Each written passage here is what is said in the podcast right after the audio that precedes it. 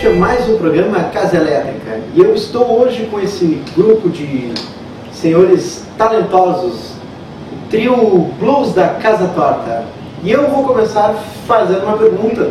Esse nome curioso, Blues da Casa Torta, vocês podem explicar um pouquinho? Pois não. Então, o Blues da Casa Torta é uma música né, de um cara chamado Mutuca, infelizmente falecido em 2018. Que essa música, na verdade, é um poema um cara chamado Ney do Kloss. E como era uma grande inspiração para nós a música do Mutuca, a gente acabou adotando o nome da música Blues da Casa Torta, o nome da banda. O, a música se chama Blues da Casa Torta porque o poema começa com Naquela Casa Torta. Então, por isso que vem o nome daí. Uhum. E, e, a, e, ela surgiu como? Assim, essa reunião desses talentos aí? Quem encontrou quem primeiro? Eu e o Felipe nos encontramos num grupo de Facebook, assim, desses tipo Acha uma Banda da vida. E eu falei que eu tava querendo um power trio, assim, inicialmente para tocar blues e, e coisas de trio de blues, por exemplo, os, os Jimi Hendrix, Steve Ray Vaughan, que era o que eu ouvia muito na época. E o Felipe acabou pilhando. E na verdade a gente tinha outro baterista antes do Hamilton, que era o Jerry, o Felipe Sead. E ele já tocava comigo numa banda chamada Os Liverpool. Então eu já, como já trabalhava com ele nessa banda, convidei ele para fazer parte do trio. Daí o trio inicial do Blues da Grada Torta, que a gente começou em 2013, era eu, Bernardo Scardon, Felipe Siak e o Jerry Felipe. Uh, daí no final de 2016, o Jerry resolveu seguir outros caminhos. E daí o, o Hamilton prontamente entrou na banda e desde então está com a gente. E as letras de vocês, assim, a, a temática, vocês falam muito dos sentimentos humanos, que é, que é compõe ele. A composição é uma criação coletiva, assim, da banda. Nunca uma composição saiu, assim, nenhuma música nossa foi uma composição que, tipo, uma pessoa chegou com tudo pronto. Sempre foi uma, alguém trazia uma letra uma ou uma música, voz e violão, e a banda se encarregava assim de arranjar ela e colocar para o formato que a gente gravou. O Felipe, como a gente tem uma música no nosso disco Tempo que é composta pelo Felipe, Felipe Siak. O Jerry, nosso ex-baterista, compôs duas das músicas do disco Tempo e as outras, a, a letra e, a, e, os acordes foram eu, foram, foram eu que fiz. A gente, a gente trata, eu na verdade, das músicas que eu componho é bastante o lance do cotidiano, porque a gente entende que o, o blues, para ter uma autenticidade, é, cantando em português, né? O lance é tu falar sobre as coisas que tu vive. Então, o, o meu interesse não é falar sobre uma coisa que alguém viveu lá no, nos Estados Unidos no século passado, até porque eu não teria autoridade para falar esse tipo de coisa. Eu, gosto de falar sobre o que eu vivo. Então, muito que está nas músicas são coisas que refletem o nosso cotidiano. E, você, e vocês podem falar um pouco da, desse caminho que vocês se encontraram?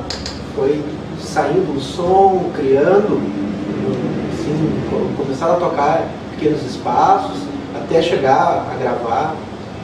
Ah, foi um caminho bem gradual, assim, porque a gente começou com outro tipo de som, né?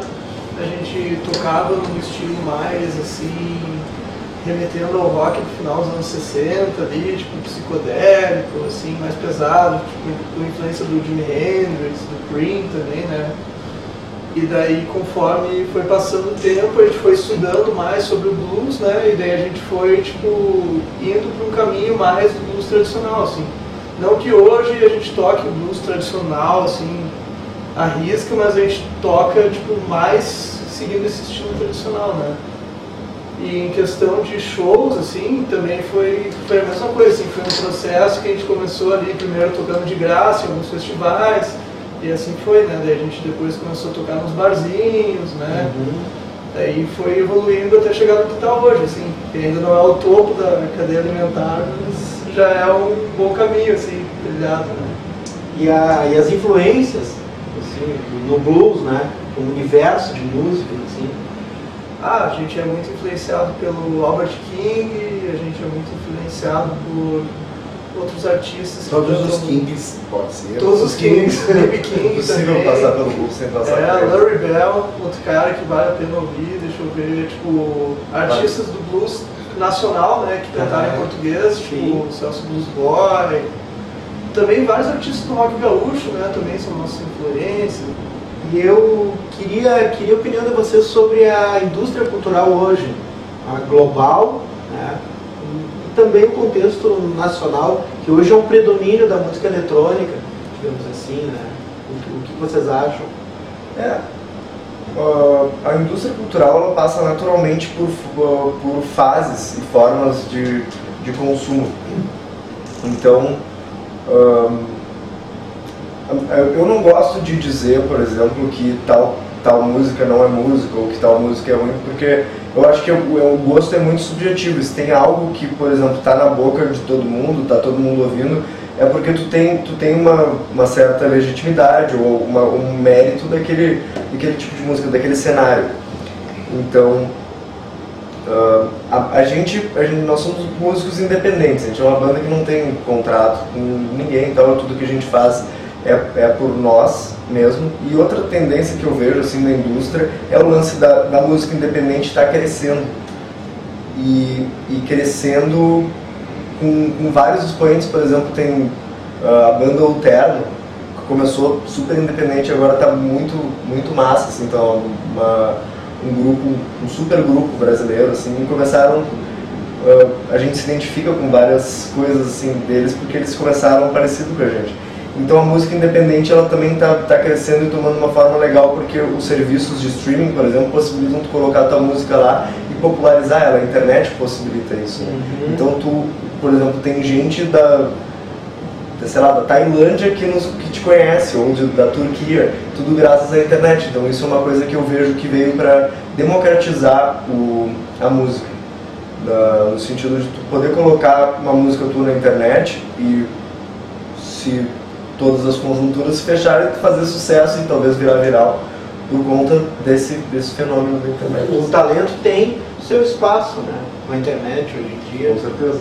Porque eu me lembro do, do Lobão dos anos 90, ele brigou muito com, a- com as gravadoras, tinha uma revistinha, tinha o CD dele, e aí entrou a internet facilitou, digamos assim, o talento se manifestar, né? Não ficar só submisso àquele, àquele esquema da- das grandes gravadoras. Né? É, tu democratizou, a forma de consumo acabou mudando, né? Porque antes tu comprava um CD, um, um vinil, tu queria aprender uma música, tu comprava uma revista que tinha aquela informação. Hoje não, hoje é tudo na internet. O próprio CD, a gente tem um CD, mas o nosso CD é um souvenir. Não é uma coisa assim, tu quer escutar nossa música só pelo CD. Não, a gente tem a nossa música toda disponível gratuitamente na internet, porque a venda de CDs não é mais o que faz o, dinheiro das bandas hoje. Que alavanca. Exatamente. Então, a, a internet também dem- democratizou nesse sentido, mas, mas também dificultou a venda de CDs por outro. Mas, mas isso é basicamente uma mudança na forma de consumo, né? porque também aplicativos como Spotify e outros serviços de streaming acabam te dando dinheiro e o YouTube, e o YouTube também baseado nas tuas visualizações ou nos teus plays. Então, é uma outra forma de monetizar aquilo que tu faz. E como foi vocês eh, tocarem com um nome importante da, da- da música, nosso rock gaúcho aí, o, Marcelo Petraco, da, da legendária TNT, assim, o que, que ele trouxe para vocês de, de enriquecimento musical, né? Olha, o, o, Márcio é um cara que a gente bah, considera um super músico, assim, é muito, a gente cresceu ouvindo ele, né? Então ter ele gravando o nosso disco foi muito, muito massa. Foi bah, uma super experiência, assim, tu tá trabalhando com uma pessoa que tu já ouve há muito tempo. Pra mim essa é uma das coisas mais legais da música, sabe? Tipo, o, teu, um- dos teus grandes ídolos ou grandes referências é um gra- grande amigo teu. Então, às vezes, sei lá, num dia tu tá escutando uma música e no outro dia tu tá tocando com um cara que compôs aquela música. Então isso é muito, muito mágico, assim. Eu queria pedir desculpa que é, não é Marcelo, é Márcio Petraco, né?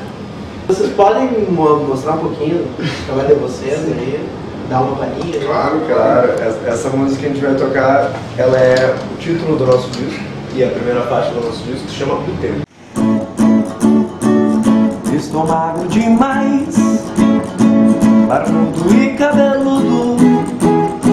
E agora eu olho pro espelho e vejo um rosto que nunca foi meu. Há alguns anos atrás, eu viajava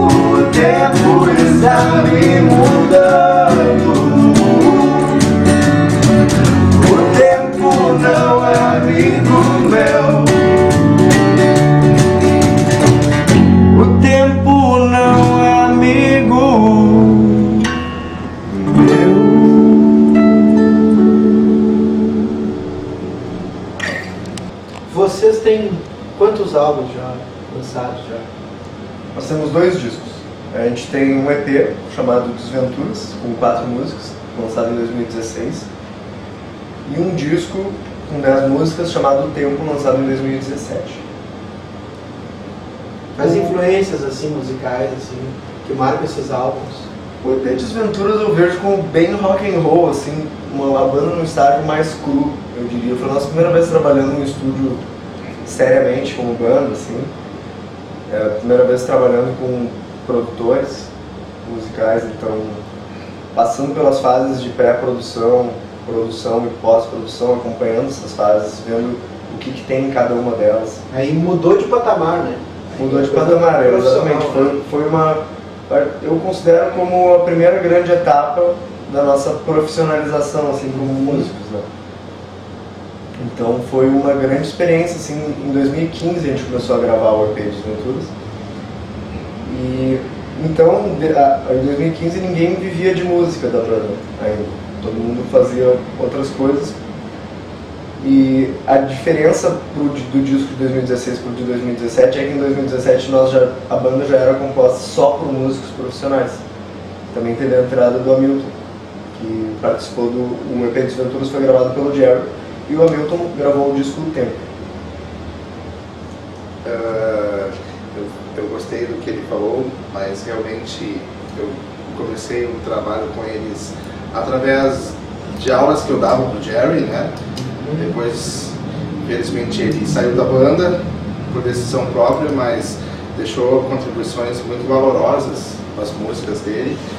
E, e sempre amigo nosso, né? Inclusive, inclusive ele é um elemento da banda ainda, né? Uhum. Uh, então eu já tocava, eu toco desde os 10 anos, eu tô com 45, cheguei a tocar com o Motuca também, mas para mim é muito gratificante poder tocar com eles, uma geração mais nova, 20 anos mais nova que eu, porque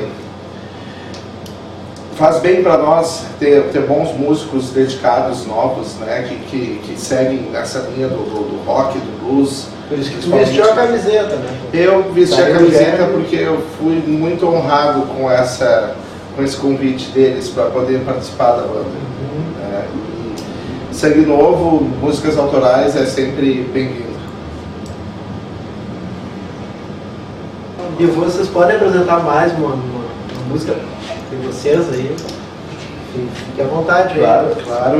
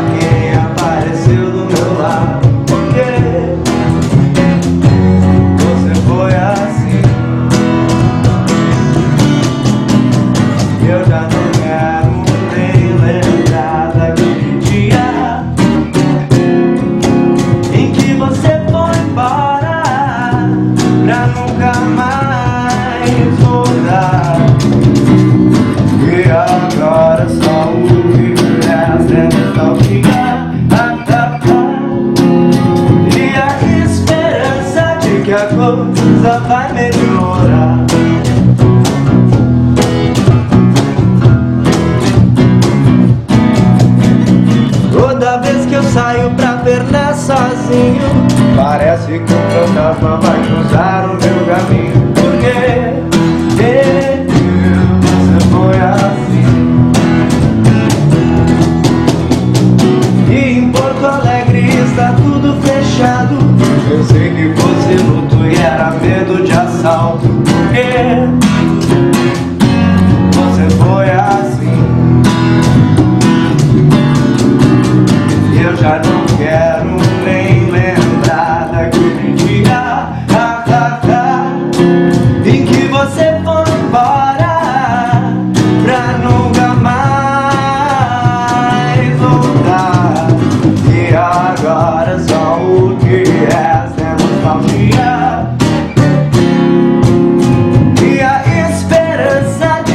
coisa vai